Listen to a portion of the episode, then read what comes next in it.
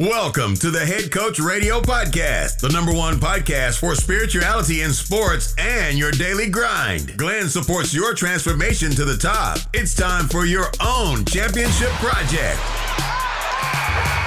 Listen to it, think about it, write it down, and win like a champion. Are you ready?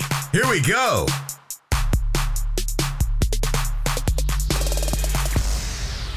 Mike Check 1 2 1 2 1 2.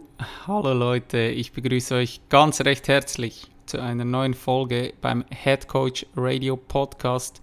Mein Name ist Glenn und ich sitze aktuell gerade in Costa Rica an einem Traumort. Ich kann das mit Worten gar nicht beschreiben. Das Meer ist zu sehen, der Dschungel ist zu sehen, wir sind ein bisschen höher gelegen und es ist einfach einfach traumhaft. Wir befinden uns in Malpays.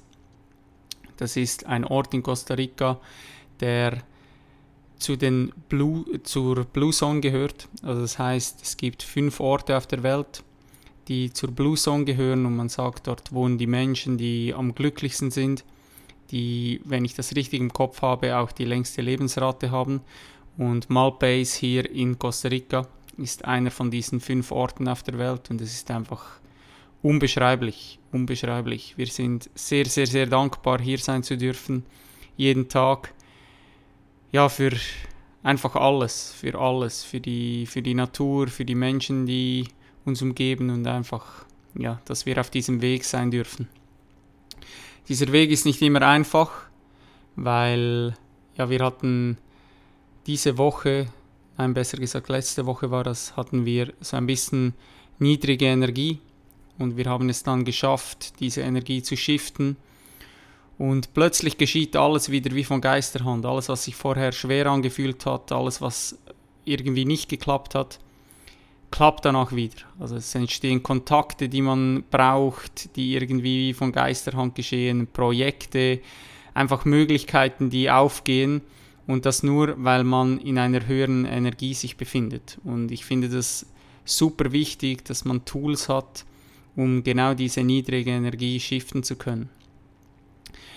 Ja, aber zur heutigen Folge. Ich habe angekündigt, nach dem spannenden Interview, das auf eine sehr große Resonanz bei euch gestoßen ist mit Shavambari über die Pflanzenmedizin Ayahuasca, habe ich gesagt, dass ich ja auch von meiner Zeit im Dschungel berichten werde es ist vermutlich heute die persönlichste Folge überhaupt, weil ja, ich versuche da wirklich alles irgendwie zu teilen, was zu teilen ist.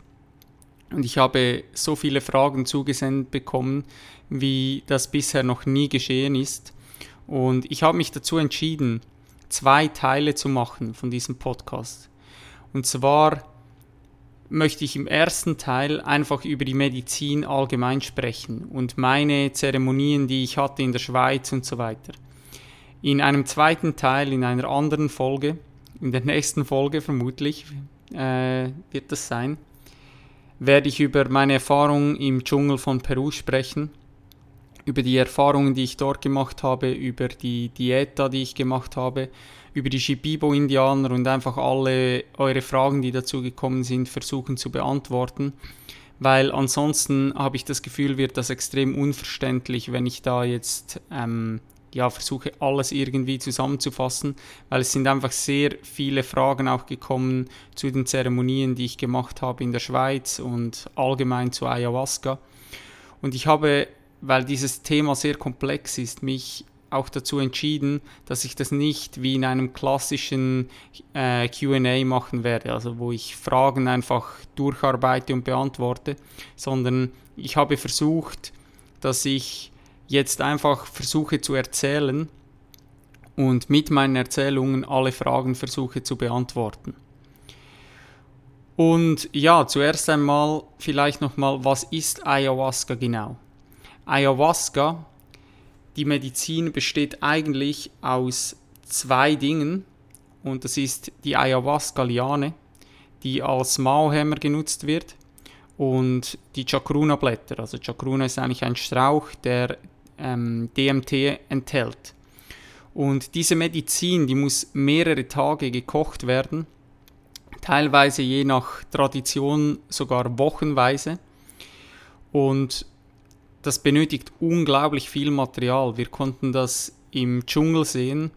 Da hat diese Person, die die Medizin gekocht hat, hat einen Kessel gehabt wie Miraculix von Asterix und Obelix und der war randvoll mit, ähm, mit der Liane, die dann so wie zerstampft wird und die Chakruna-Blätter.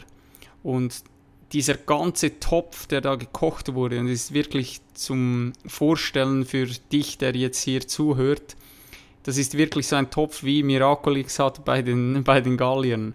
Und aus diesem Topf wurden gerade mal drei Liter Ayahuasca hergestellt. Also es ist unfassbar, welche Menge an, ähm, ja, an Material, das da überhaupt benötigt wird.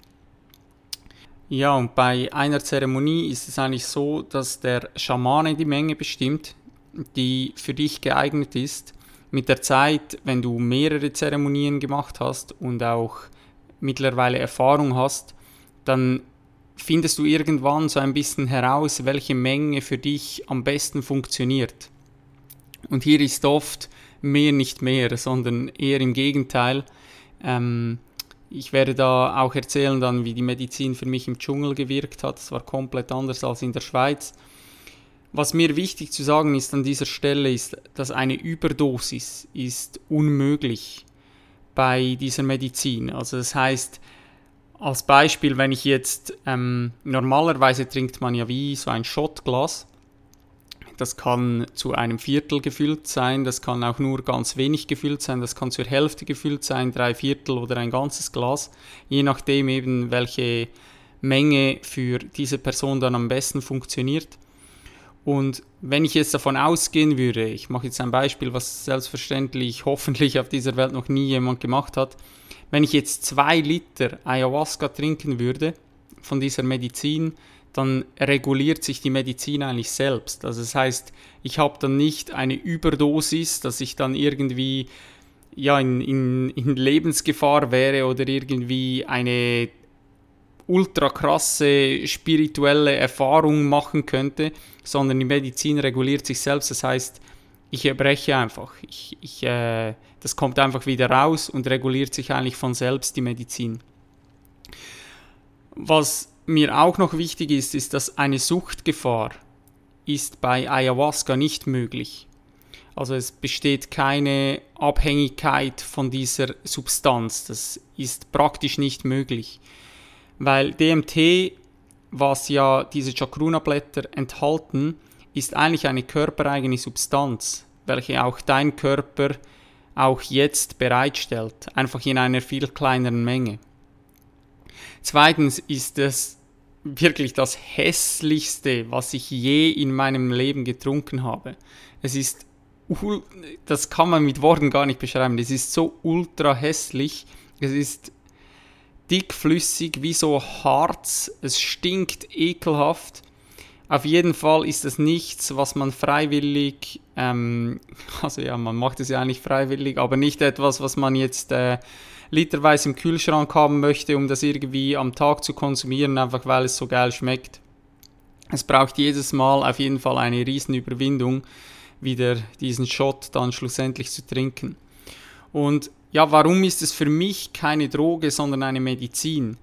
Und da ist mir ganz wichtig, ich versuche möglichst selbstreflektiert immer wieder an diese Sache heranzugehen ich werde den wichtigsten Punkt in diesem Podcast oder die wichtigsten Punkte ganz am Ende nochmal mit euch teilen, nachdem ich sehr viel über Ayahuasca in dieser ähm, Folge sprechen werde, werde ich am Schluss nochmal ja, so ein bisschen meine Bedenken auch äußern zu, zu, zu der ganzen Medizin. Aber mir geht es darum, hier nicht etwas schön zu reden, sondern Fakt ist, dass diese Medizin bewusstseinserweiternd ist. Also das heißt, dein Bewusstsein wird ausgedehnt und du hast auch die Möglichkeit, Zugriff auf dein Unterbewusstsein zu bekommen. Und ich wurde dann schlussendlich auch gefragt, warum ich nicht bereits während dem, dass ich noch im Fußballbusiness tätig war, darüber gesprochen habe. Und Fakt ist, obwohl mittlerweile von vielen Universitäten, Mediziner, ähm, Psychotherapeuten und so weiter an dieser Medizin geforscht wird und wie man die auch ja, für allgemein medizinische Zwecke verwenden kann, wie aber auch andere bewusstseinserweiternde Substanzen, also Psychedelikas, ist Ayahuasca einfach illegal. Und deshalb habe ich auch ja, nicht darüber gesprochen, wo ich noch im Fußballbusiness tätig war, weil es einfach ja, etwas ist, was, man, was in der Schweiz nicht zugelassen ist. Und an dieser Stelle, wenn ich jetzt überlege oder wenn ich das reflektiere, dann ist Alkohol ist legal. Und Alkohol ist einfach extrem schädlich und es zerstört unseren Körper.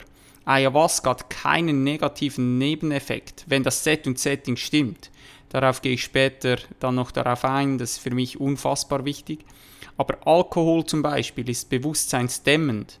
Und deshalb ist es für mich auch eine Droge, weil es den Körper zerstört. Wie auch andere Substanzen, wie zum Beispiel Kokain oder Heroin, das sind Drogen. Und ich glaube einfach, je mehr Menschen Psychedelika, also bewusstseinserweiternde äh, Substanzen im richtigen Setting konsumieren, umso mehr Menschen können aufwachen. Und plötzlich hinterfragen sie dann das aktuelle System, sie hinterfragen ihren Job, sie hinterfragen ihre Lebenslage allgemein. Ich werde dazu im neuen Jahr eine unglaublich geile Podcast-Folge mit einem für mich ein Ehrengast veröffentlichen, welcher bereits im Kasten ist und da freue ich mich extrem darauf. Aber zurück zur Zeremonie. Zuerst möchte ich einmal über die Vorbereitungszeit sprechen. Ayahuasca nämlich sehr, sehr viel mit Verzicht zu tun. Und Verzicht ist mittlerweile für mich eines der kraftvollsten Dinge überhaupt weil ja, ich habe das auch jetzt im Dschungel nochmal extrem erfahren. Aber vielleicht kennst du den Marshmallow-Effekt. Der ist ein gutes Beispiel eigentlich für diesen Verzicht. Wenn du es nicht kennst, ganz, ganz kurz an dieser Stelle. Kinder bekamen ein Marshmallow und sie hatten wie zwei Optionen. Sie konnten das Marshmallow sofort essen oder sie konnten kurz warten und nach kurzer Zeit hätten sie dann ein zweites erhalten. Und die Person hat dann die Marshmallows an die Kinder verteilt und ging für eine kurze, äh, kurze Zeit raus. Und gewisse Kinder haben das Marshmallow sofort gegessen und andere haben gewartet. Weil sie ja einfach wussten, wenn ich kurz darauf verzichte, dann werde ich ein zweites haben. Und diese Zeit, ja, die nehme ich gerne in Kauf für ein zweites Marshmallow. Und das Interessante war an dieser Studie, Später im Leben haben sie die gleichen Kids, die dieses Marshmallow-Experiment gemacht haben, als Erwachsene weiterverfolgt.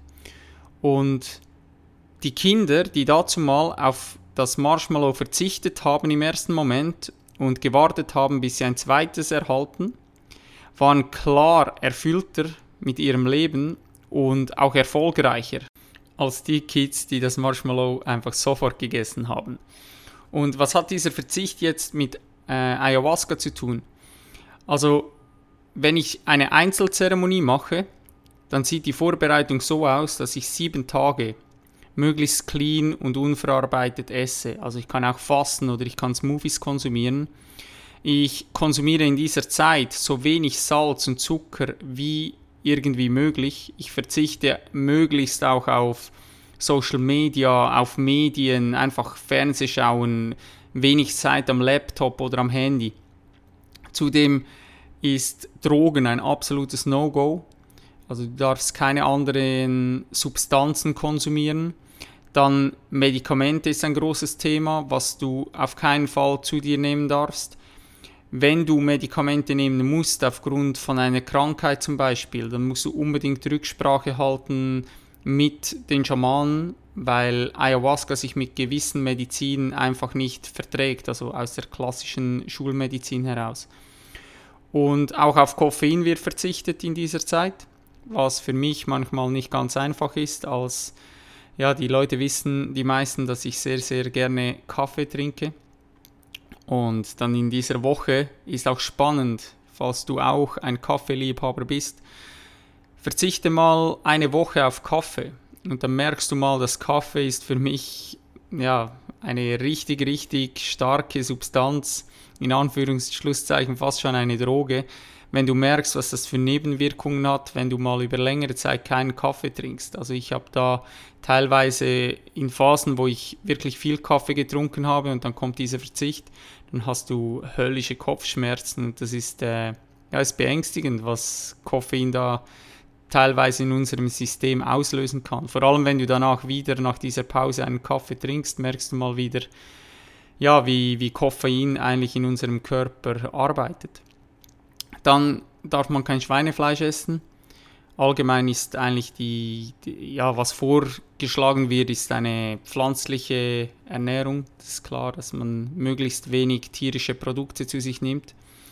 Und dann sieben Tage keinen Sex was für viele Menschen wahrscheinlich eine große Herausforderung ist, wie ich das auch immer wieder wahrnehme, ähm, scheint so die sexuelle Energie ist einfach, das habe ich selber immer wieder bemerkt, die sexuelle Energie ist eine so krass starke Energie. Ich glaube, wenn du irgendwann in der Lage bist, deine sexuelle Energie zu kontrollieren, dann kannst du in deinem Leben sehr, sehr viel handeln, was dir jetzt aktuell vielleicht noch zu schaffen macht, weil diese sexuelle Energie, dieser, dieser animalische Trieb, den wir auch in uns drin haben, einfach diesen zu, zu bändigen, das ist eine riesen Herausforderung und ja, ich spreche da wirklich aus Erfahrung, dass ich da ähm, ja, an, an mir arbeiten musste, um diese sexuelle Energie irgendwie bändigen zu können. Ja, was passiert, wenn man diesen Verzicht nicht macht und diese Regeln bricht? Die Quittung bekommt man schlussendlich immer von der Medizin und ich kann nur so viel sagen, das willst du nicht. Und im Dschungel mit Dietas ist der ganze Verzicht noch, äh, noch viel härter, da gehe ich dann noch in der zweiten Folge darauf ein. Aber ich habe einmal miterlebt, wie jemand nicht demütig genug war und das machst du definitiv nur einmal und dann nie wieder. Bevor ich jetzt auf so einen Zeremonientag eingehe, möchte ich noch ganz kurz sagen, dass du nach der Zeremonie ziehst du diesen Verzicht noch drei Tage mindestens weiter. Also das heißt, dass du genau diese Punkte, die ich jetzt erwähnt habe, die, auf die verzichtest du weiterhin drei Tage lang mindestens. Einfach um das Ganze integrieren zu können, dass die Medizin, die arbeitet auch nach einer Zeremonie noch und ja, es kann einfach alles auch viel, viel besser, was da hochkommt in Zeremonien, viel, viel besser danach im Alltag integriert werden. Und ja, wie gesagt, Verzicht ist einfach unglaublich kraftvoll, was dir auch sonst einfach in deinem Alltag sehr, sehr helfen kann. Wie sieht so ein Zeremonientag überhaupt aus? Also ab ähm, 3 Uhr, 15 Uhr am Nachmittag sollte man nichts mehr trinken und auch nichts mehr essen, weil je weniger du im Körper hast, umso besser kommt die Medizin dadurch. Es empfiehlt sich auch zu fasten ähm, am Zeremonientag oder bereits einen Tag zuvor. Aber es ist auch nicht das Ziel, dass du da komplett energielos irgendwie mit den letzten Kräften an einer solchen Zeremonie teilnimmst. Also du solltest da schon eine gewisse Energie im Körper haben, aber da muss jeder am besten selbst herausfinden, was für ihn am besten funktioniert. Dann fährt man an diesen Ort und zuerst ist es wie ein gemütliches Beisammensein, man lernt sich kennen. Interessant ist auch die Gruppenkonstellation, die ist genau immer so, wie sie sein muss. Inklusive allen diesen Triggern, die, die logischerweise immer in dir sind. Das heißt, vielleicht hast du eine Person, wo du merkst, oh, mit dieser Person bin ich überhaupt nicht auf derselben Wellenlänge. Dann darfst du gerne bei dir hinschauen, was bei dir noch nicht geheilt ist, weil es kann dich nur etwas triggern im Außen, was ja in dir noch nicht geheilt ist. Immer wenn dich etwas triggert in deinem Alltag, darfst du bei dir selbst hinschauen. Es ist nie die andere Person oder das, was da draußen passiert. Es ist immer in dir drin. Anschließend geht man dann schlussendlich rüber in den Zeremonienraum. Die Zeremonien finden mit maximal acht Personen statt und jede Person hat eine Matte, also wie eine äh, wie sagt man, wie auf, wie auf dem Bett eine, eine dicke Matratze, eine Decke, ein Kopfkissen und einen Kessel, um erbrechen zu können. Bei den Zeremonien in der Schweiz ist es so, dass der Raum ist komplett dunkel, also man sieht seine Hand vor dem Gesicht nicht. Und ja, es ist einfach ein wunderschöner zeremonieller Rahmen, wie die Schamanen das machen. Im Dschungel ist es komplett anders. Ähm, wie gesagt, das ist dann Teil für Part 2. Aber die Zeremonie in der Schweiz ist wirklich absolut einzigartig. Und dann geht jede Person einzeln nach vorne und bekommt die Medizin ausgeschenkt. Die meisten Personen trinken so ein Viertel, ein halbes oder ein ganzes von diesen Schottgläsern. Und danach dauert das normalerweise, ist natürlich von Person zu Person sehr, sehr unterschiedlich, auch von Medizin zu Medizin sehr, sehr unterschiedlich. Circa 45 Minuten, bis die Medizin anfängt zu wirken. Und bevor ich jetzt auf Erfahrungen eingehe, möchte ich unbedingt auf das Set und Setting eingehen. Und warum ist das so wichtig? An erster Stelle steht für mich einfach, seit ich mit dieser Medizin arbeite, Demut. Die Vorbereitung ist für mich unglaublich wichtig. Ich weiß, dass es da mittlerweile Orte gibt auf der Welt, wo vor allem der Business-Gedanke im Vordergrund steht und da steigen die Leute irgendwie mit einer Chipstüte aus einem Reisebus aus und machen irgendwo im Dschungel oder irgendwo in einer Hütte ein Retreat und da wird Medizin ausgeschenkt, keine Vorbereitung, nichts und einfach let's go. Schamane ist auch kein geschützter Beruf. An dieser Stelle wurde ich auch gefragt, ob ich mir vorstellen könnte, selbst Medizinmann zu werden. Ich glaube nicht, dass man sich das aussucht. Und irgendwie ist es auch nicht etwas, was man machen möchte, weil die Schamanen werden oft, also die Schamanen, die ich kenne, die wurden oft rekrutiert eigentlich von der Pflanze, also die bekamen von der Pflanze das Calling, dass sie das machen müssen.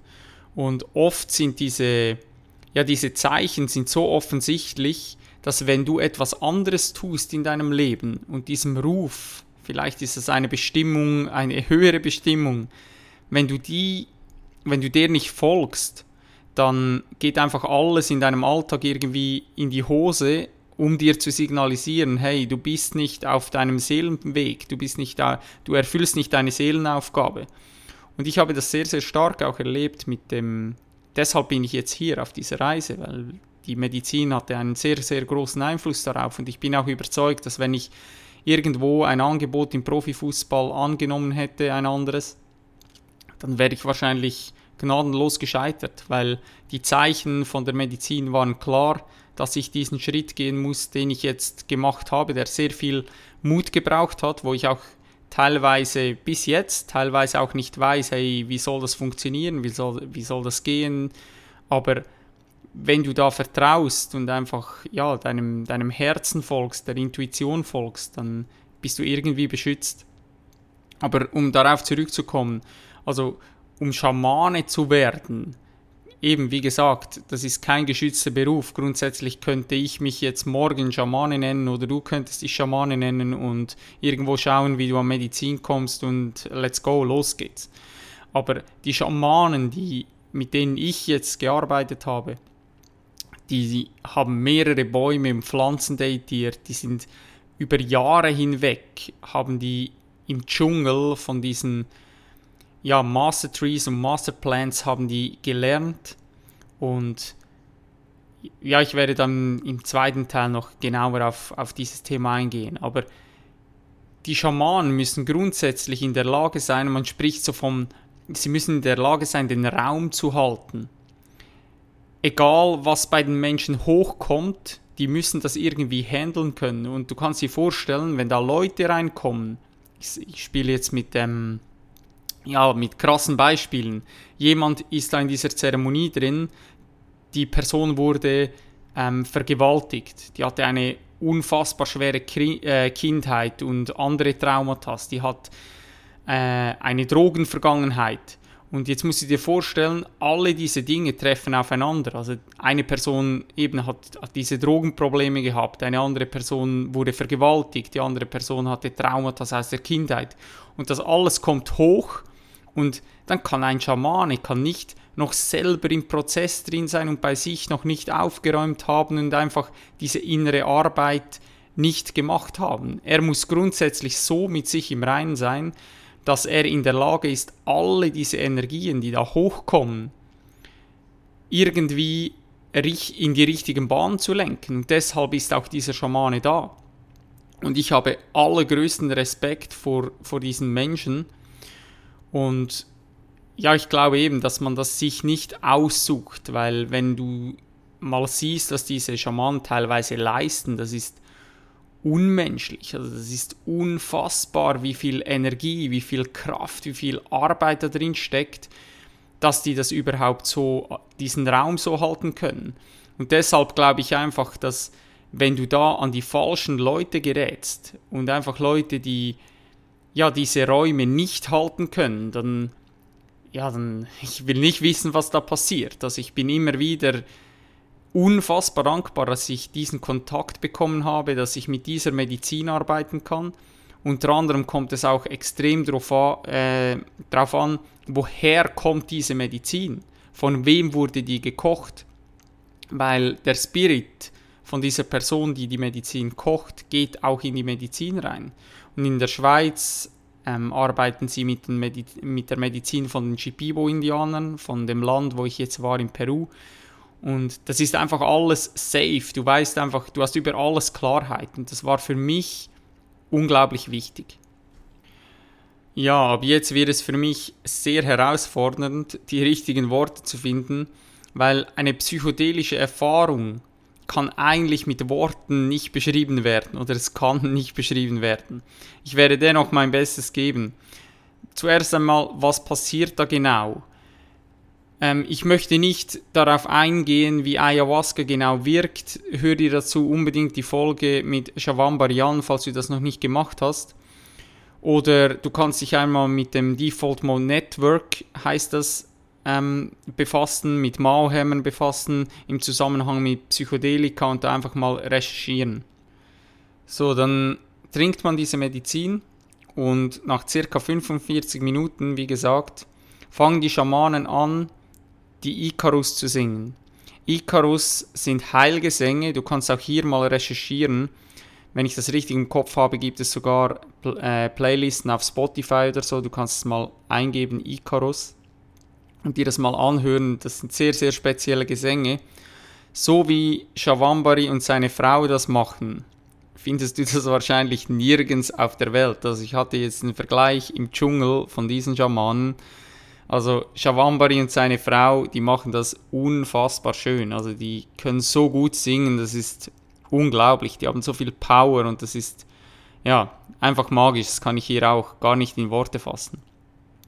Ja, und gute Schamanen, die bringen eigentlich dann diese Heillieder und setzen einfach so dieses Set und Setting richtig und gehen aber dann eigentlich aus dem Weg, dass die Pflanze die Arbeit machen kann. Also die sind natürlich da und sind in diesem Raum und sie singen und ja, die bewegen sich auch, wie sie alles sehen würden. Also wenn du irgendwie ein Problem hast, dann ist der Schamane schon da. Der, der hat Fähigkeiten, das, das kann ich so gar nicht beschreiben. Aber auf jeden Fall ist die Arbeit, macht die Medizin. Und deshalb ist dieses Set und Setting so wichtig, dass diese Medizin schlussendlich auch richtig arbeiten kann. Grundsätzlich kann aber immer gesagt werden, wenn dieses Set und Setting stimmt, dann ist alles, was kommt, ist genau das, was du brauchst und was du in der Lage bist, noch irgendwie zu bewältigen. Ich möchte jetzt auf vier Zeremonien tiefer eingehen und Erfahrungen mit dir teilen. Ich gehe da nicht zu fest in die Details, sonst geht, ja, pro Zeremonie könnte ich eine Folge machen. Mir geht es darum, dir hier ein Bild zu geben, dass du ein wenig verstehen kannst, wie diese Medizin arbeiten kann. Natürlich ist es von Person zu Person komplett unterschiedlich. Es ist auch nicht so, dass diese Zeremonien immer gleich sind oder dass du irgendwie eine Ahnung haben könntest, in welche Richtung das es heute geht. Das kann alles passieren. Also keine Zeremonie ist gleich. Du hast Zeremonien, die sind unglaublich anstrengend. Du hast Zeremonien, die sind schön, die sind ähm, ja mit vielen Erkenntnissen. Dann eben gibt es solche Dinge. Ja, ich fange am besten an zu erzählen und gehe auf vier Zeremonien ein, wo auch sehr, sehr unterschiedlich waren, aber ich glaube, dann merkst du so ein bisschen, was da überhaupt alles passieren kann. Bei der ersten Zeremonie war es bei mir so, dass ich natürlich unglaublich aufgeregt war, weil ich wusste nicht, was passiert. Also du kannst alles über Ayahuasca gelesen haben, du kannst alles angeschaut haben, aber du weißt es nicht. Es ist wie beim Radfahren als Beispiel. Du kannst tausende Videos vom Radfahren anschauen, du kannst alles verstanden haben, aber wenn du nie auf einem Fahrrad gesessen bist, kannst du halt nicht Fahrrad fahren. Du musst dich, ja, du musst die Erfahrung machen in der Praxis. Und da war ich einfach so unfassbar aufgeregt. Und bei der ersten Zeremonie, ich hatte den Puls wirklich keine Ahnung wie hoch. Ich war so unglaublich aufgeregt und habe dann die Medizin getrunken. Ich muss sagen, dass diese Medizin nie wieder so gut geschmeckt hat wie beim ersten Mal. Also ich habe mich da auf das Scheußlichste eingestellt. Mittlerweile ist es scheußlich, es ist so hässlich. Aber beim ersten Mal hatte ich das Gefühl, dass es wirklich gut geschmeckt hat. Vielleicht war das auch absolut nur Einbildung, keine Ahnung. Bei mir, bei der ersten Zeremonie, ist die Medizin sehr, sehr schnell gekommen. Ich hatte das Gefühl, dass die Medizin wie meine DNA scannt. Also ich habe das getrunken und danach habe ich gespürt, wo die Medizin sich in meinem Körper befindet. Und meine erste Zeremonie, die war wirklich super lustig. Die Medizin hat mich extrem verarscht. Sie hat mir sehr charmant den Spiegel vorgehalten. Sie hat mit meinen Ängsten gespielt. Zum Beispiel hat sie, ich habe von meiner Kindheit aus, hatte ich ein Trauma mit äh, Hunden. Mir ist mal ein Hund in den Kinderwagen gesprungen. Ich habe das gar nie mitbekommen, das kenne ich nur vom Erzählen meiner Mutter. Und Ayahuasca hat dann sofort ein Hund vor meine Matte platziert. Und immer wenn ich in dieser Zeremonie ein bisschen überheblich war bei schönen Dingen oder wo sie mir auch gezeigt hat, hey, das machst du gut, oder ich es mir zu bequem gemacht habe, habe ich sofort diesen Hund gespürt und wurde mit dieser Angst konfrontiert. Und bei dieser ersten Zeremonie bin ich einem, einfach einmal im Schnelldurchlauf sozusagen durch mein Leben durchgerast. Ich kann das, wie gesagt, mit Worten unmöglich beschreiben und dann näher darauf eingehen. Es war einfach sehr, sehr intensiv. Es war wie ein Film, wie wenn jemand eine Videokassette einlegt und du schaust dir das an und erlebst alles nochmal mit. Meine Mutter war in dieser ersten Zeremonie unglaublich präsent. Ich bin da zurück in meine Kindheit und das war ja sehr, sehr, sehr intensiv. Und das Lustige war, nach der Zeremonie habe ich dann dem Schaman gesagt, wenn das immer so wäre, würde ich das täglich machen. Und der Schamane hat nur gelacht und gemeint, ja, ich soll mal abwarten. Und ich gehe da gleich darauf ein, was er damit gemeint hat in meiner zweiten Zeremonie. Auf jeden Fall, am nächsten Tag hatte ich extrem wenig geschlafen. Du bist da, du kannst eigentlich selber bestimmen. Eine Zeremonie, die dauert circa drei bis vier Stunden. Und danach triffst du dich nochmal in diesem Raum, wo du am Anfang eigentlich als, als Gruppe bist und jeder kann da selber bestimmen, wie lange dass er im Zeremonienraum liegen bleiben möchte. Die einzige Auflage ist eigentlich, dass du am nächsten Morgen um 9 Uhr solltest du das Haus verlassen haben. Aber ansonsten kannst du auch gleich dort auf der Matte schlafen, du kannst drüber wieder in, ähm, zu den anderen Personen, du kannst dich dort austauschen, du kannst auch dort dich hinlegen und es ist einfach ein extrem schöner Rahmen. Und ich hatte nach dieser ersten Zeremonie, oder es ist eigentlich immer so, immer so, weil es halt extrem schön ist, auch danach ähm, ja, mit diesen Leuten zusammen zu sein, sich auszutauschen, einfach in, ja, in dieser Umgebung zu sein. und ich war da vielleicht um 7 Uhr morgens zu Hause. Autofahren ist überhaupt kein Problem. Da siehst du auch, du bist bei vollem Bewusstsein. Dein Bewusstsein wieder sogar gesteigert. Ich hatte trotz wenig Schlaf, also ich bin da um 10 Uhr, glaube ich, bin ich etwa wieder aufgewacht, also nach drei Stunden. Ich hatte super viel Energie. Ich hatte ein Gefühl von Verbundenheit mit allem. Ich kann das nicht beschreiben. Und ich fuhr dann am nächsten Tag zu meiner Mutter. Und das Lustige war, sie hat mir die Tür geöffnet. Und sie hatte keine Ahnung, was ich einen Tag zuvor gemacht hatte. Und sagt mir, blickt mir in die Augen und sagt einfach, hey, wie schön, du hast ein Lachen zurück. Bevor ich überhaupt ein Wort gesagt hatte. Und danach bin ich mit ihr auf den Balkon rausgegangen. Ihr Balkon wurde gerade renoviert, er war im Umbau. Sie hatte da irgendwie, ich weiß es gar nicht mehr, irgendwie einen Wasserschaden oder irgendwas. Und der ganze Balkon wurde da renoviert. Und wir sind da so auf zwei Kesseln gesessen, ein Meter voneinander entfernt. Und ich habe ihr versucht zu erklären, was ich gemacht hatte. Und sie war natürlich komplett verwirrt, hatte das Gefühl, ich hätte irgendwie einen Drogentrieb gemacht. Und danach erzählte ich ihr aber alles von der Zeremonie. Und ich weinte nur noch. Ich war da und ich weinte und weinte und weinte und ich habe mich einfach aus aller, aller, aller tiefstem Herzen für alles, was sie bei mir getan, äh, für mich getan hat, bedankt. Einfach ich hatte das Gefühl, meiner Mutter noch nie gedankt zu haben, weil mir wurde in dieser Zeremonie, weil ich das nochmal mit einem anderen Bewusstsein alles durchleben durfte, konnte ich sehen, was diese Person alles für mich gemacht hat. Und ich hatte so, so ein, ein Drang, ihr Danke zu sagen. Das ist, das war unglaublich. Und sie war aber komplett perplex, weil ja, dann sitzt dein, dein ältester Sohn sitzt irgendwie vor dir und weint nur noch und bedankt sich so aus tiefstem Herzen und sie war völlig überfordert eigentlich mit der Situation und ja, sie, sie konnte das irgendwie noch nicht richtig greifen, was da genau stattgefunden hat. Und danach erzählte ich ihr aber Dinge, welche ich nicht wissen konnte aus meiner Kindheit, weil ich einfach noch zu jung war. Also die Farbe zum Beispiel von unserem Wickeltisch, wo sie mich jeweils gewickelt hat. Und solche Dinge, einfach, sie war sprachlos und fing dann auch an, äh, auch an zu weinen. Und wir haben uns umarmt. Und das war so ein unglaublich heilender Moment. Einfach so diese Heilung, die in diesem Moment stattgefunden hat.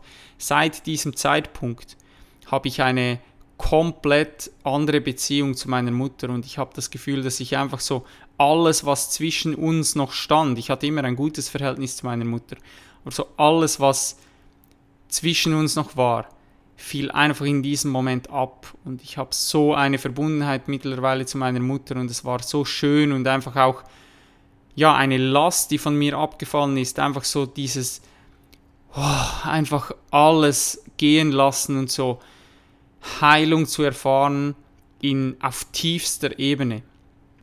Ja, und danach habe ich circa einen Monat eine Pause gemacht. Ich habe in der Schweiz jeweils eine Zeremonie pro Monat gemacht. Es hat sich für mich so richtig angefühlt, einfach auch um alle diese Erkenntnisse zu integrieren. Ich gehe dann, wie gesagt, am Schluss vor allem noch auf das Integrieren ein. Und ja, bei der nächsten Zeremonie, das war sogar die zweite Zeremonie, das ist jetzt Zufall, dass diese Zeremonien, die ich ausgewählt habe, gleich nacheinander sind. Der erste Teil lasse ich mal weg, eventuell teile ich das mal ja, zu einem anderen Zeitpunkt. Auf jeden Fall erlebte ich in dieser zweiten Zeremonie meinen Ego-Tod. Und das ist unmöglich jetzt hier zu beschreiben. Es gab einfach kein Ich mehr kein Selbst. Ich existierte nicht mehr. In diesem Moment war das die Hölle. Also ich konnte das eigentlich gar nicht mehr wahrnehmen. Ich kann das nicht in Worte fassen. Ich erbrach sogar im Liegen. Ich weiß das nicht mehr. Also ich war nicht mehr im Körper drin, weil ich wie, ich habe mich wie aufgelöst und wo ich angefangen habe im Liegen zu erbrechen, ist ja ultra gefährlich, war die Schamanin schon da. Und das hat mir einfach einmal mehr gezeigt, die spüren alles, weil dieser Raum ist stockdunkel und die bewegen sich, wie da Licht drin wäre. Also unglaublich. Auf jeden Fall kam dann irgendwann, kam ich so wie in meinen Körper zurück, ich nahm Materie wieder wahr und ich betete, dass das so bleibt. Aber es war wie in einer, in einer Waschmaschine drin, dann plötzlich war wieder alles weg. Unendlich schwarzer Raum, den ich selbst war in diesem Moment. Das ist, wie gesagt, unmöglich zu beschreiben. Und ich habe verstanden, dass alles nur eine Illusion ist. Nichts existiert. Es existiert nichts. Alles, was wir sehen, alles, was wir glauben zu sein, es existiert nicht. ich muss selbst lachen, wenn ich das so sage, weil ich kann das nicht in Worte fassen. Und ich weiß, gewisse Leute denken jetzt vielleicht, der Typ ist durch, aber ich kann es nicht beschreiben, aber es war für mich eine so kraftvolle Erkenntnis. Anschließend von dieser Zeremonie fühlte ich mich wie vom Lastwagen überrollt. Also ich war, ich bin lange da liegen geblieben und als ich dann aufgestanden bin, da stand ich so mit zerkotztem T-Shirt, stand ich so in der Küche von den beiden Schamanen. Die waren bereits am Frühstück und dann schaut mich der Schamane so an und sagt, Naglen, möchtest du das immer noch täglich machen? Und dann hatte ich einfach so mit den ersten zwei Zeremonien hatte ich so ein ultra krasses Spektrum. Also die erste Zeremonie bin ich rausgekommen und habe gesagt, hey, ich würde das täglich machen, wenn ich wüsste, dass es immer so wäre. Und bei der zweiten Zeremonie bin ich rausgegangen und ich habe gesagt, nie wieder, nie wieder, auf keinen Fall, nie wieder. Und das war einfach so unglaublich krass für mich, diese Erfahrung. Und ich hatte, ja, ich brauchte eine Zeit lang, um überhaupt diese Erfahrung, die ich da gemacht habe, diese Botschaften, die ich da bekommen habe, überhaupt deuten zu können und lesen zu können. Genau. Dann die nächste Zeremonie, die ich aufgreifen möchte, war Zeremonie Nummer 6 von mir. Und ich versuche das irgendwie auch wieder in Worte zu fassen, muss ein bisschen aufpassen, auch wie ich das sage. Ähm, ich bin in dieser Zeremonie einmal quer durch das ganze Leid der Welt. Das war vermutlich die schlimmste Zeremonie bisher zu diesem Zeitpunkt und ja, bis heute eigentlich. Ich war beispielsweise ein kleines Kind im Zimmer, da kam der Vater rein und ich wurde vergewaltigt. Also ich habe nie, das muss ich unbedingt an dieser Stelle sagen, ich habe nie eine solche Erfahrung irgendwie gemacht oder dass ich irgendwie mal sexuellen Missbrauch erlebt habe oder so. Ähm, das war einfach eine Erfahrung, die, ja, die, die ich gemacht habe, nicht als ich, nicht als Glenn, sondern ich war einfach ein kleines Kind. Ich kannte diese Person auch nicht, die ins Zimmer gekommen ist. Ich hatte einfach die Verbindung ähm, Sohn-Vater-Beziehung und dann wurde ich vergewaltigt. Ich habe Terroranschläge durchlebt. Ich wurde hingerichtet mit einem Sack über den Kopf, mit Kopfschüssen. Dann war ich eine Mutterkuh, die aufgehängt war, aufgespießt an einem Haken in einer Schlachterei drin. Und vor mir war mein kleines Kind, also das Kalb.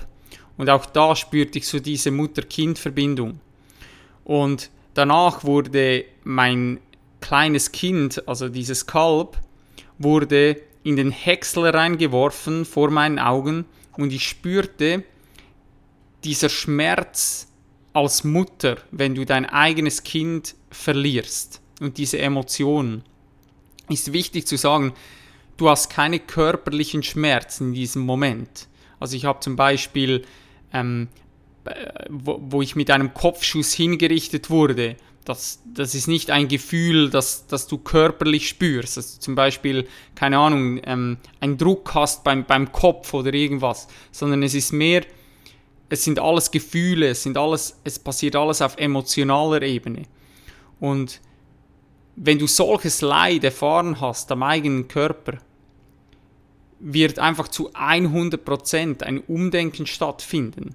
Und deshalb sehr viele Menschen werden ja nach einer Ayahuasca-Zeremonie auch vegan, vor allem wenn einmal dieses Thema Tierleid hochgekommen ist, weil du einfach ja, das, was du vielleicht vom Kopf her verstanden hast, dass Tiere Gefühle haben und alles drum und dran, wenn du das mal am eigenen Körper erfahren hast, wenn du mal diese Kuh warst, und ich weiß, es klingt absurd, aber wenn du mal diese Kuh warst, als Beispiel jetzt, und spürst, wie du selbst an diesem Haken hängst und wie du leidest und dann noch, wie du zuschauen musst, wie dir das Kind weggenommen wird und getötet wird. Das ist einfach, das löst so viel in dir drin aus. Und in dieser Zeremonie bin ich wirklich dreimal bin ich gestorben.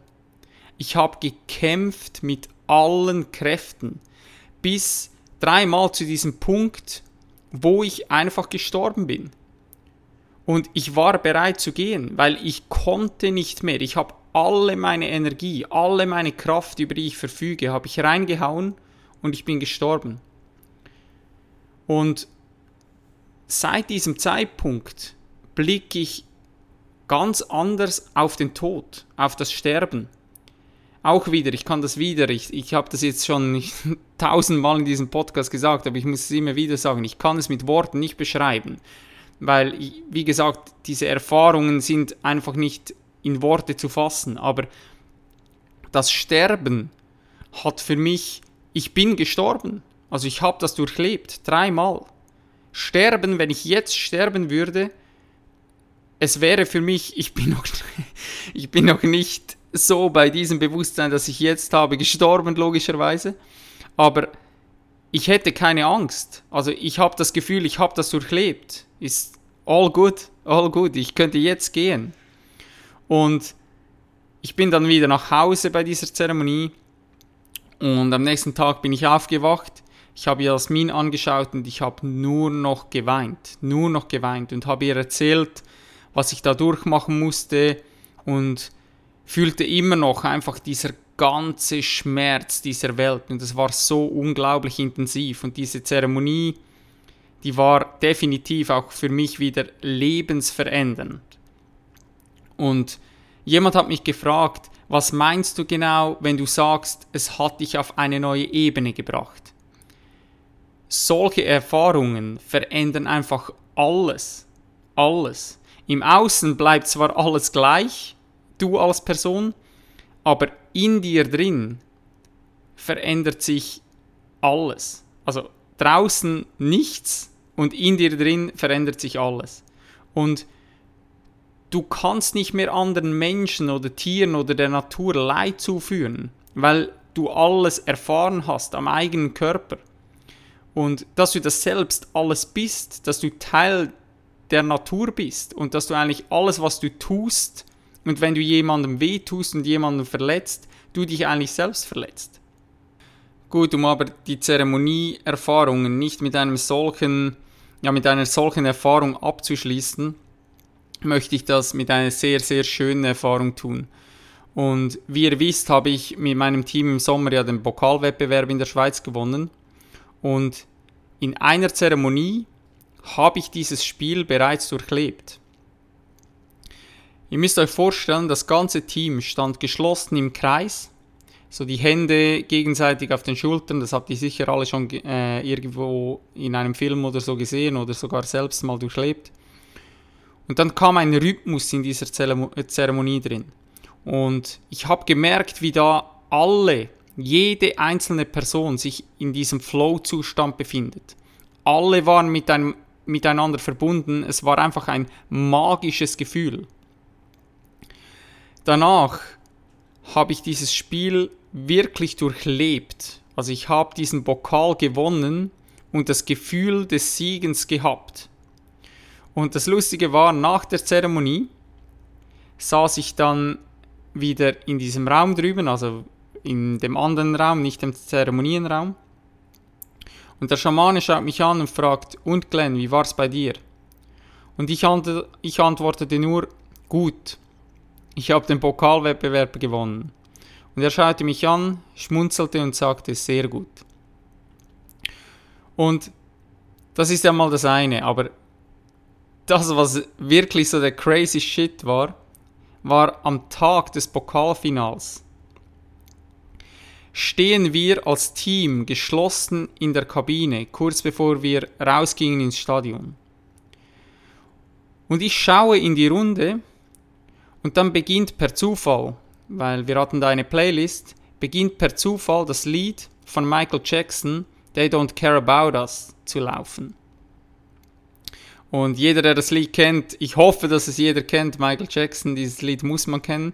Ansonsten jetzt Podcast stoppen und irgendwie auf Spotify oder YouTube und They Don't Care About Us anhören. Und das hat so einen Rhythmus am Anfang, dieses Lied. Alle, die das kennen, wissen, von was ich spreche. Und in diesem Augenblick waren alle Personen, das ganze Team, war für einen Moment bei der Musik. Ein paar haben angefangen mit den Fußballschuhen zu stampfen, so dieser Rhythmus auf dem Boden. Andere haben einfach mitgewippt, aber ich konnte wahrnehmen, wie einfach alle in diesem Moment bei der Musik waren und diesen Vibe wahrnahmen von dieser Musik. Und es war exakt das Gefühl von dieser Ayahuasca-Zeremonie. Also ich hatte wie ein Déjà-vu. Ich habe das alles schon durchlebt. Und mir verschlug es die Sprache. Ich konnte eine kurze Zeit auch nicht zum Team sprechen. Ich war da still und habe einfach den Personen in, in die Augen geschaut, weil es, es war so überwältigend, weil es wirklich genau so identisch war wie bei der Zeremonie.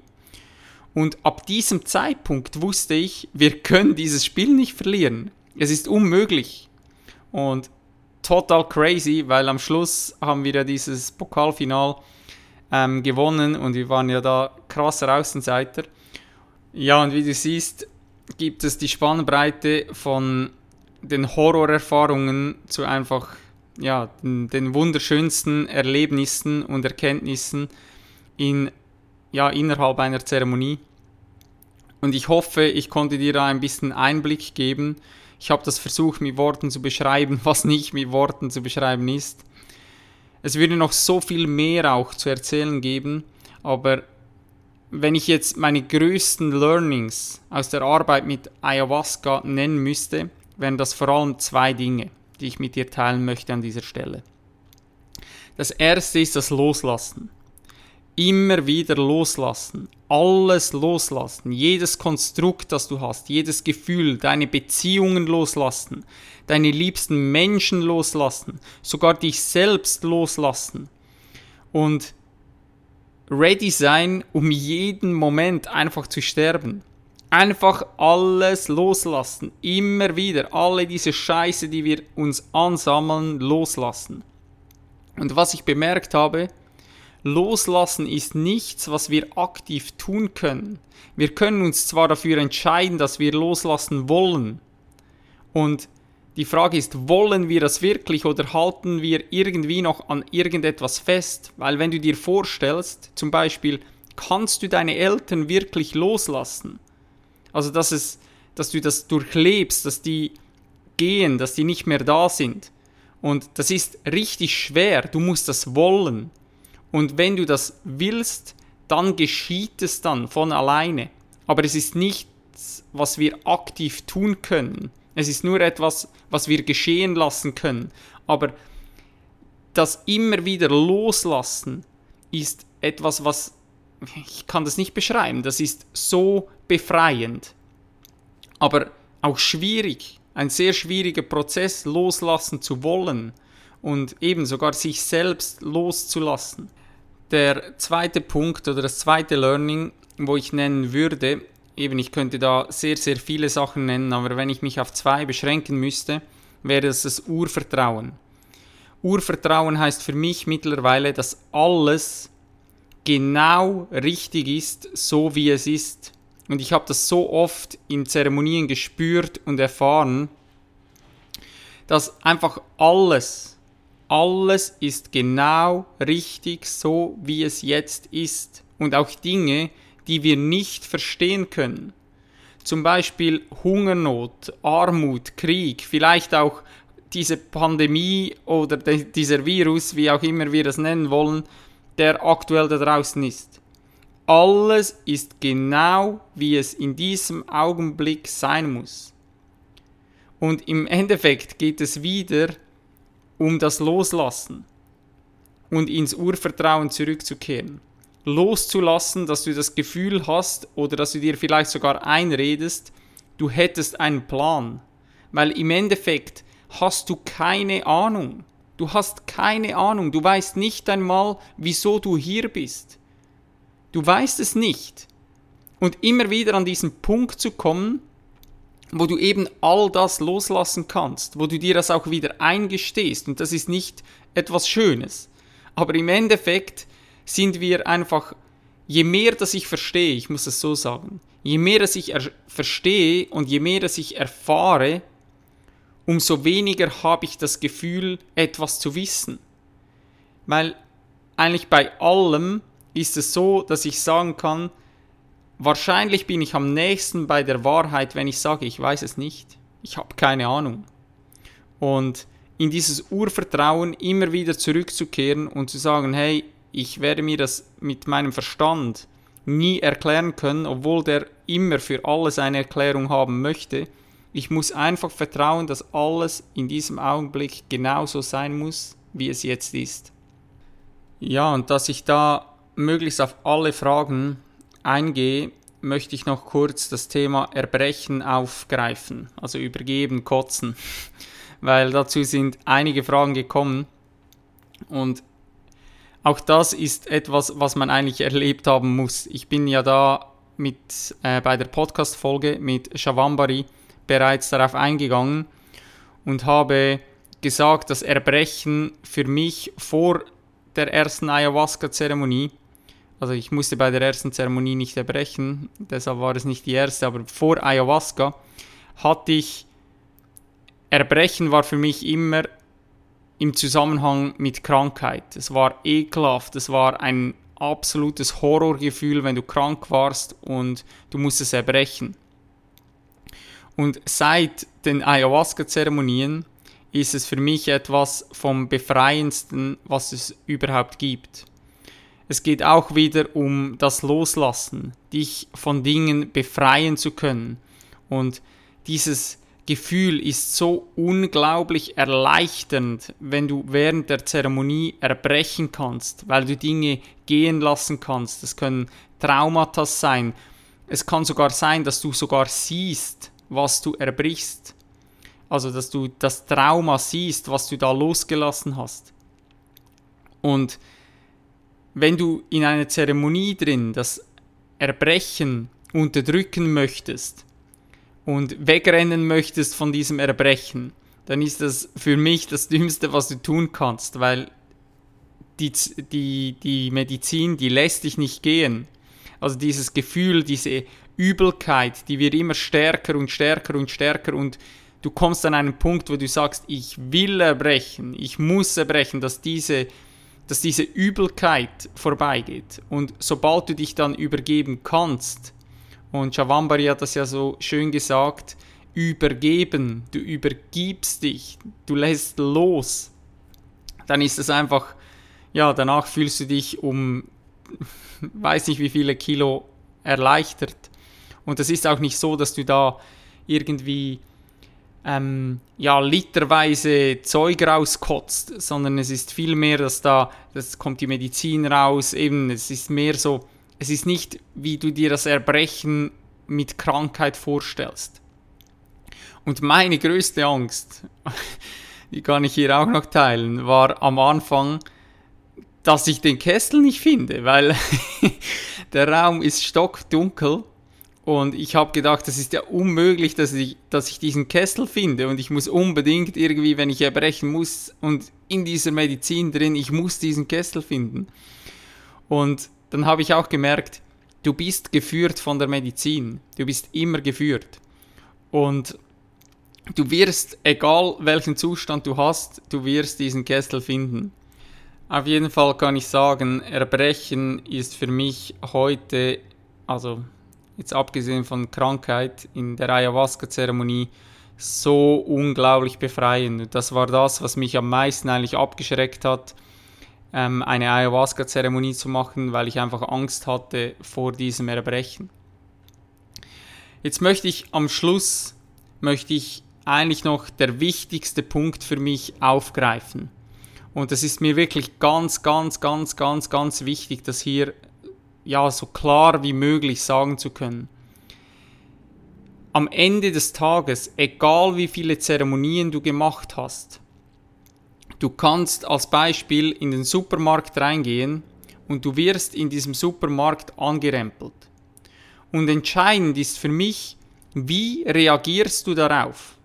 Und dann kannst du für mich eine Million Ayahuasca-Zeremonien gemacht haben, wenn du da durch die Decke gehst, ist eine Person, die keine Zeremonie gemacht hat, aber dieser Person dann ein Lächeln schenken kann und ruhig und bei sich bleibt, einfach tausendmal weiter als du, der 100.000 Zeremonien gemacht hat. Und was ich damit sagen will, ist, du wirst immer wieder hier ausgespuckt, hier in dieser Realität, die wir hier vorfinden, in deinem Alltag. Und in diesem Alltag solltest du ohne irgendeine Substanz funktionieren können. Und die Frage ist immer, was kannst du mitnehmen aus dieser Zeremonie und wie integrierst du das in deinen Alltag? Weil ansonsten bist du in diesem Umfeld drin und du hast diese volle Verbundenheit. Du hast eben, du hast diese Medizin, du hast vielleicht tolle Erfahrungen, du bist in einem tollen Umfeld, alle haben einander lieb und alles ist gut und in deinem Alltag ist das nicht so. Dein Chef will vielleicht, dass du Überstunden machst. Und damit wirst du konfrontiert werden, egal ob du wie gesagt, eine Million Zeremonien gemacht hast oder keine. Die Frage ist, wie handelst du deinen Alltag? Wie, wie kannst du diese Erfahrungen, diese wertvollen Erfahrungen in deinen Alltag integrieren? Weil für mich ist die Gefahr da, dass dann Gedanken auftauchen wie, ja, ich bin noch nicht so weit, ich brauche nochmals irgendwie eine Erfahrung, ich brauche noch ein Retreat, ich brauche noch eine andere Substanz, ich muss irgendwie, ja, noch diese Zeremonie machen und noch das machen und noch das ausprobieren. Und meiner Meinung nach, sobald das Gefühl aufkommt, eine solche Erfahrung oder einen solchen Ort, ein solches Umfeld zu benötigen, dann ist für mich Alarmstufe rot. Deshalb bin ich persönlich ganz klar der Meinung, zuerst sollte man einmal Selbstreflexion betreiben, sich selbst kennenlernen und einfach mal die Basics richtig machen. Die Basics, weil ansonsten fehlt dir meiner Meinung nach auch das Bewusstseinslevel, dass du überhaupt die Botschaften, die dir Ayahuasca und die Pflanzenmedizin geben will, die kannst du gar nicht verstehen. Und dann bist du eher noch verwirrter oder du hast dann eben das Gefühl, du brauchst eine nächste Erfahrung. Aber wenn du das machst, wenn du diese Basics gemacht hast, wenn du Selbstreflexion betrieben hast, wenn du innere Arbeit gemacht hast, wenn du das auch immer wieder machst, diese Arbeit ist ja nie beendet, dann kann eine solche Erfahrung unglaublich transformierend sein. Und ich denke, dass auch ja für die meisten Menschen gehört irgendwie in der spirituellen Entwicklung gehört wahrscheinlich eine solche Erfahrung für die meisten Menschen irgendwann mal dazu. Die Frage ist aber, wann machst du das und wo machst du das und vor allem, was machst du mit dieser Erfahrung? Also was integrierst du in deinen Alltag? Und das ist mir hier am Schluss wirklich ganz, ganz, ganz, ganz wichtig zu sagen, weil es für mich eigentlich der wichtigste Punkt ist. Weil ansonsten ist es einfach, ja, eine, nice to have Erfahrung, die dir aber eigentlich nichts bringt. Weil wie gesagt, am Ende des Tages wirst du hier ausgespuckt und du bist immer wieder mit deinem Alltag, den du so hast, konfrontiert. Und das wollte ich einfach am Schluss nochmal auch ja wirklich betonen, weil ich auch jetzt immer wieder Beispiele gesehen habe, wo das eben meiner Meinung nach nicht ideal stattfindet, diese Integration danach. Und ich persönlich erachte das als eigentlich der, der Kernpunkt. Genau. Du kannst mich wirklich sehr, sehr gerne kontaktieren, falls das mit dir resoniert. Ich stelle sehr, sehr gerne den Kontakt auch her zu meinen Schamanen, weil ich weiß und zu 100% hinter dieser Arbeit stehen kann, dass ich weiß, Set und Setting ist 1A und ja, ich höre manchmal Dinge von Personen, wo ich einfach nur an den Kopf fassen kann und in Dankbarkeit gehen kann und sage, ey, Gott sei Dank, Gott sei Dank habe ich ein solches Umfeld, solche Personen kennengelernt, die so demütig mit dieser Medizin arbeiten, die wissen, was sie tun und ja, nicht einfach irgendwo, ja, ich lasse es besser sein und nenne da nicht zu viele Beispiele. Genau, bald werde ich Teil 2 aufnehmen und werde euch da von meinen Erfahrungen im Dschungel noch berichten. Ich hoffe, das interessiert euch auch noch. Ich habe dazu auch einige Fragen bekommen.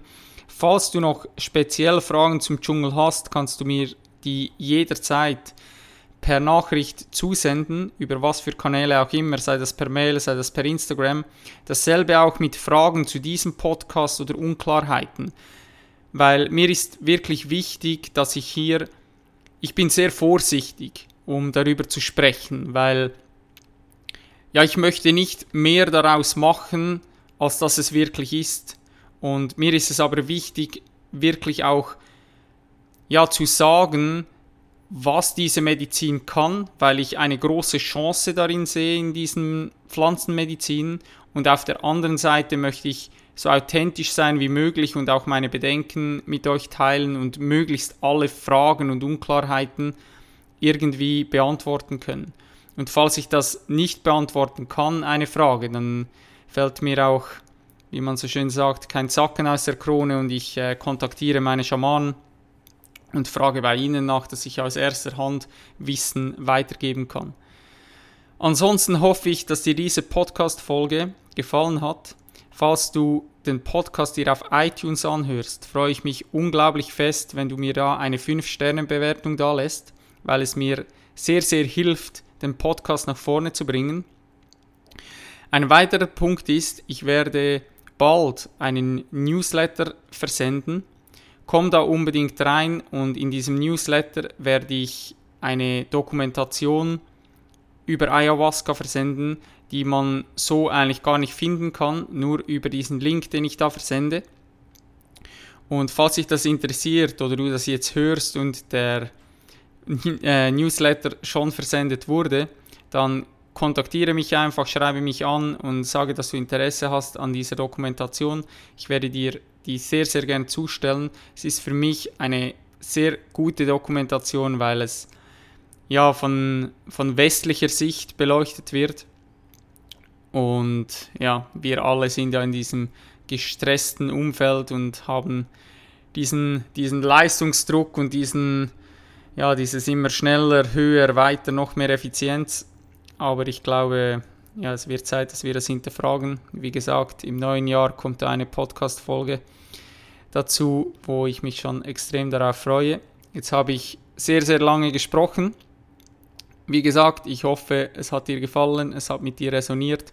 Ich freue mich unglaublich über Feedback. Ich freue mich, wenn du diese Folge irgendwie auf Instagram teilst oder mit deinen Liebsten. Und jetzt wünsche ich dir einen wunderschönen Morgen, Mittag, Abend, wo auch immer du gerade bist. Und hau rein.